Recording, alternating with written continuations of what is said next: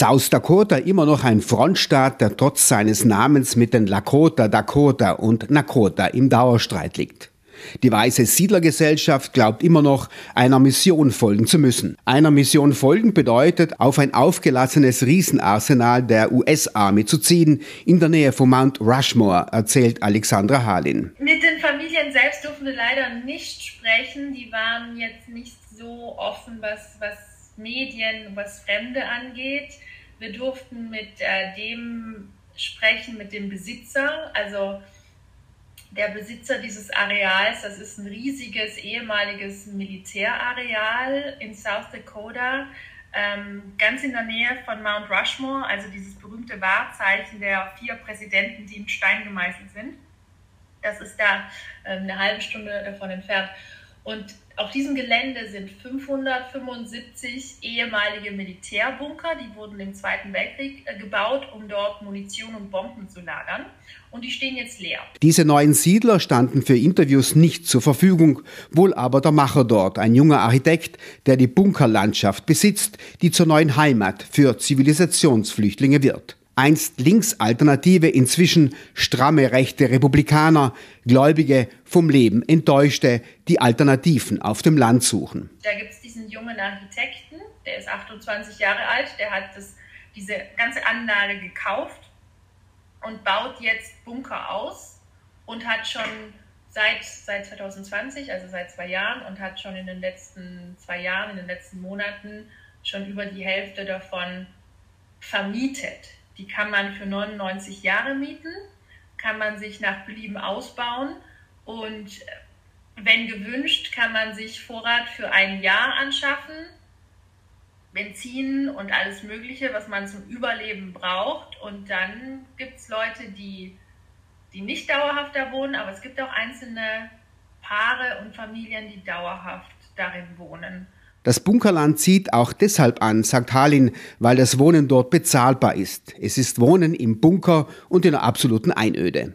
Für viele meinte eben der Besitzer der, dieser Bunkerstadt, für viele ist es einfach ein leistbarer Wohnraum. Die wollen in die Einöde ziehen, die wollen nichts mehr mit Zivilisation zu tun haben. Und für andere ist, sind solche Szenarien wie ein dritter Weltkrieg oder ein nuklearer, nuklearer Anschlag einfach ein sehr realistisches Szenario. Gibt es für diese Flucht in die Einöde eine Erklärung? Ist dieses Tun nachvollziehbar? Ich glaube, man muss sich auch bewusst sein und ich muss mir bewusst sein, nicht, nicht jeder ist in Europa aufgewachsen, nicht jeder ähm, lebt in Washington, in San Francisco, in LA oder New York City, wo man sich eben sein, sein Pistaziencroissant eben und seinen irgendwie seinen Hafermilchkaffee kauft, sondern es gibt auch Menschen, die leben in anderen Teilen der USA, wo es nichts weiter gibt als vielleicht Viehzucht oder überhaupt nichts, wo es keine Anbindung zur nächstgrößeren Stadt gibt wo ihnen vielleicht eine Perspektive fehlt. Eine These gibt es, die Suche nach dem Fantasyland, wie der Kulturjournalist Kurt Anderson die USA nennt, ist die Folge des Spiels mit der Angst, ist Alexandra Halin überzeugt. Vielleicht haben die auch nicht die Chance auf Bildung oder den Zugang zu, zu Informationen und dann wird man vielleicht auch sehr offen gegenüber Verschwörungstheorien.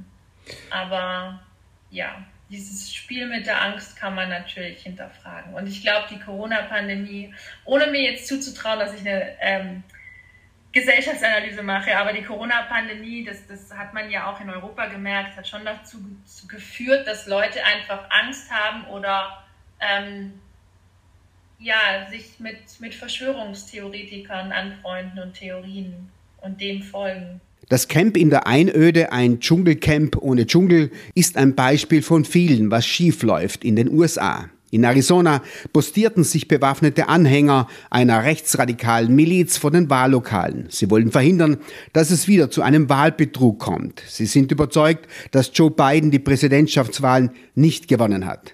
Man muss auf die Besonderheit von Arizona ähm, gucken.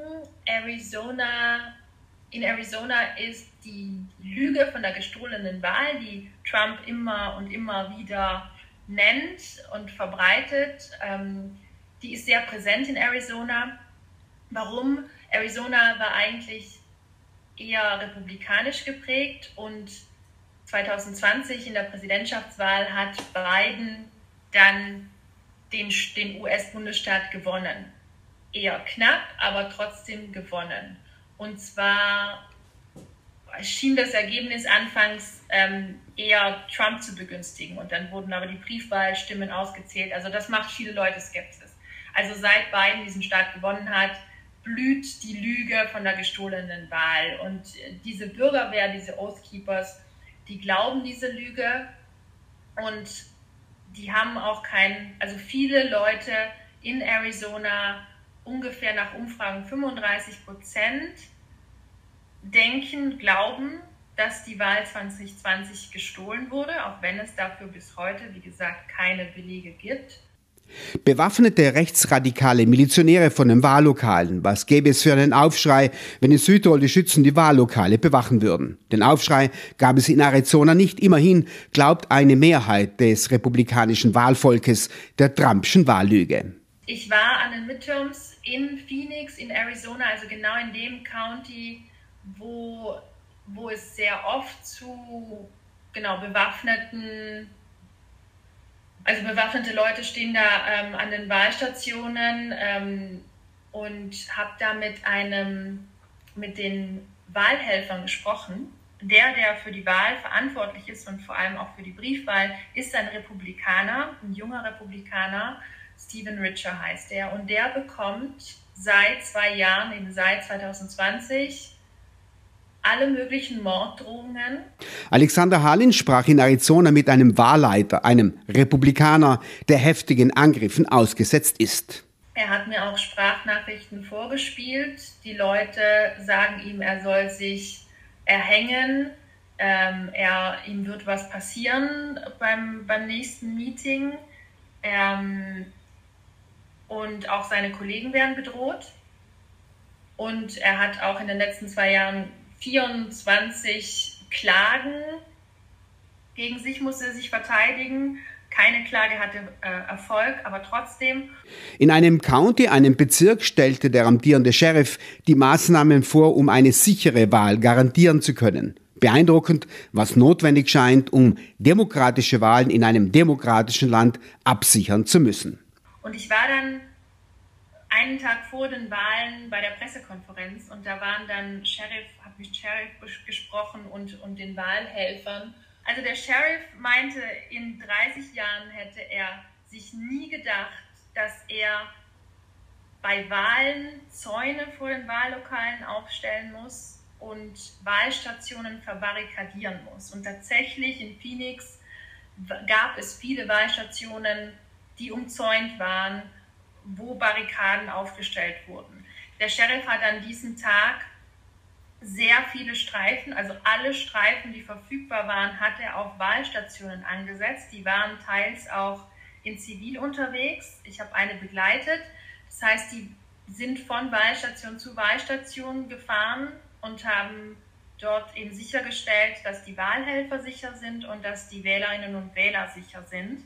Nach den Milizen rückte also auch die Polizei aus, massiv zum Schutz von Wahlen und Demokratie. Der Sheriff, der Mitarbeiter des Sheriffs, mit dem ich unterwegs war, hat gesagt, an diesem heutigen Tag kann man so schnell auf den Straßen fahren, wie man will. Es ist niemand unterwegs. Alle verfügbaren Einheiten sind dazu da, die Wahlstationen äh, zu beschützen, zu kontrollieren. Also die, die Angst vor Gewalt war enorm groß. Und auf dieser Pressekonferenz, wo die Wahlbehörden und der Sheriff nochmal die Sicherheitslage erläutert haben und auch ähm, die, die Lügen und die, die, die Falschnachrichten rund um, um die Auszählung der Stimmen dargestellt haben, da war die internationale Presse da. Also da war BBC, CNN, Al Jazeera und allein davon hat man gesehen, wie besonders das ist. Und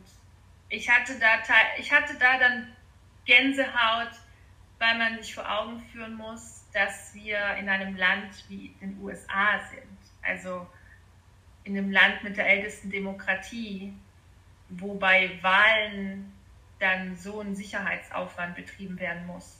Also das ist erschreckend.